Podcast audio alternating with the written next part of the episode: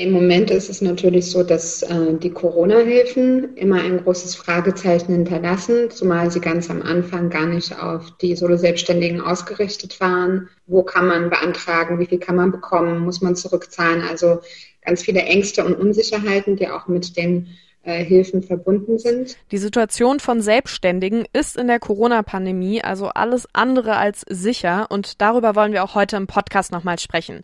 Denn in Leipzig gibt es jetzt ein neues Projekt, was Solo-Selbstständige unterstützen möchte. Außerdem geht es heute um die Visionale. Das Medienfestival läuft nämlich schon auf Hochtouren und ich habe mich mit Julia Püschel unterhalten, die den Wettbewerb der Visionale mitorganisiert. Ihr hört Radio für Kopfhörer, ich bin Johanna Stolz. Hi. Mephisto 976, Radio für Kopfhörer.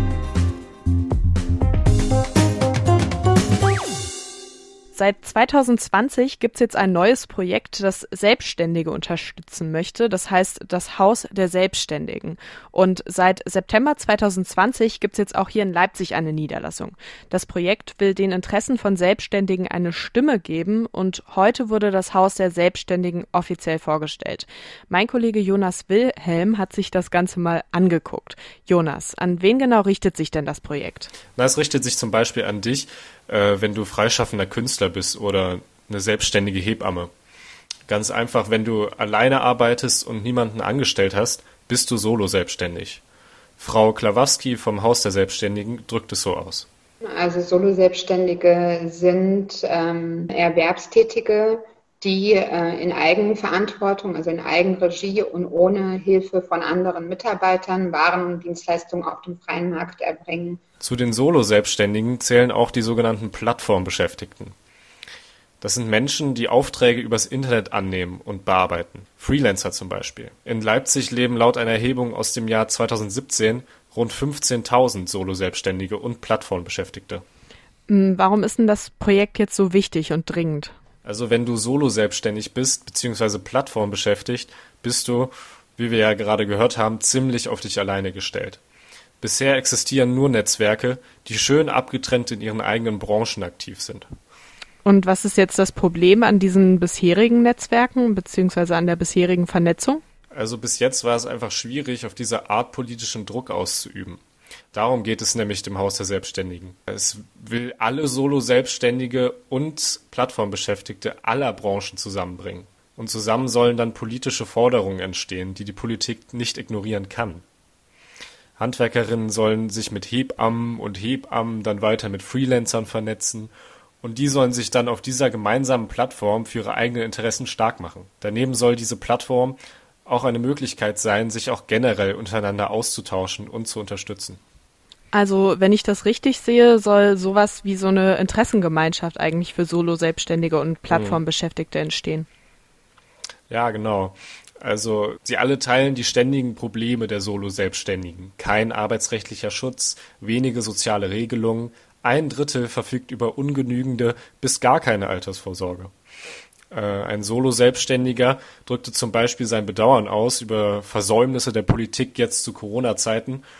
Er sagte, Corona-Hilfen seien zum Beispiel unsinnig und nicht nutzbar gewesen, weil sie auf größere Unternehmen zugeschnitten worden waren und kleinere Unternehmen, also er selbst als Solo-Selbstständiger, nicht berücksichtigt wurde. Mm, gerade jetzt ist es ja auch für Solo-Selbstständige besonders schwer, weil sie jetzt nicht durch irgendwelche Versicherungen oder ähnliches aufgefangen werden. Ne? Ja, Corona-Zeiten sind schlecht. Äh, ich glaube, Frau Glawaski sagt es am besten. Die Solo-Selbstständigen sind mit Sicherheit in eine wahnsinnige finanzielle und auch psychische Not geraten. Und zum anderen denke ich, dass viele Solo-Selbstständige sich sozusagen mehr gesellschaftliche Solidarität äh, erwartet hätten. Also zusammengefasst, mit dem Projekt sollen die rund 15.000 Solo-Selbstständigen und Plattformbeschäftigten in Leipzig betreut werden. Aber das Projekt Haus der Selbstständigen ist dann auch bundesweit irgendwann für alle zuständig, die wollen. Äh, erstmal in Ostdeutschland, ähm, ja, aber irgendwann ist es dann in Zukunft das Ziel. Hilfe für Selbstständige, wie durch das Haus der Selbstständigen zum Beispiel, ist also extrem wichtig, vor allem eben für Selbstständige auch aus der Kultur- und der Veranstaltungsbranche, weil die ja gerade besonders hart von den Corona-Einschränkungen betroffen sind. Umso cooler ist es dann natürlich, wenn neue Konzepte entwickelt werden und Veranstaltungen online stattfinden, wie zum Beispiel die Visionale. Die Visionale, das ist ein Medienwettbewerb für Kinder, Jugendliche und junge Erwachsene in Sachsen und da können dann eigentlich alle Menschen unter 26 Jahren verschiedene Audio, Video oder auch multimediale Projekte einreichen. Das Festival ist jetzt schon seit Donnerstag voll im Gange und geht dann noch bis kommenden Sonntag.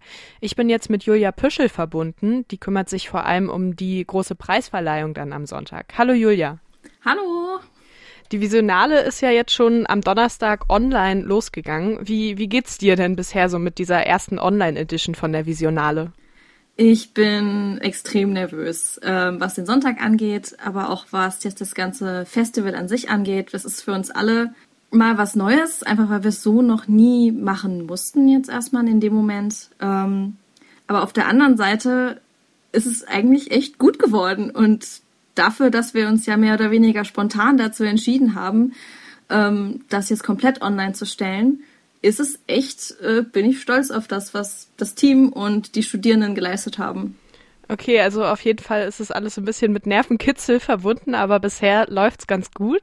Am Sonntag findet ja die große Preisverleihung dann statt, über äh, um die du dich ja auch ähm, kümmerst und darüber wird es auch gleich noch mal ein bisschen gehen. Ähm, aber jetzt noch mal zum Programm davor quasi. Was kann man denn bis zum Sonntag, bis zur Preisverleihung auf der Visionale erleben? Ähm, auf der Visionale, wir haben verschiedene Rahmenpunkte, ähm, also ein Rahmenangebot, das von verschiedenen äh, medienpädagogischen Einrichtungen gemacht wird. Also es gibt verschiedene, ja, es gibt ein kleines Quiz, ähm, das man machen kann. Ähm, Workshops, zu denen man sich anmelden kann. Und dann gibt es natürlich noch die Seite an sich und unseren YouTube-Kanal, wo man mal die ganzen Beiträge sich anschauen kann, die es, die eingereicht wurden und die als Nominierte für die Preisverleihung am Sonntag in Frage kommen. Da kann man dann bestimmt auch für den Publikumspreis abstimmen, oder? Ja, genau. Also ähm, auf der Festivalseite kann man einfach direkt runterscrollen und dann gleich auch noch für seinen Lieblingsbeitrag abstimmen, wenn man sich das Ganze mal angeschaut hat. Ähm, und ähm, unser Chef fällt uns da ab und zu, spoilert uns da ab und zu, wenn er gerade im Rennen ist und es wird spannend. Am, am Sonntag äh, ist dann also die Preisverleihung. Du hast ja schon gesagt, es wird auf jeden Fall spannend, aber was wird denn da eigentlich ausgezeichnet? Da werden die besten Beiträge ausgezeichnet, die uns eingereicht wurden in den drei Kategorien, also Medienstarter, Medienmacher und Schule macht Medien. Die haben alle so ein bisschen unterschiedlichen Schwerpunkt.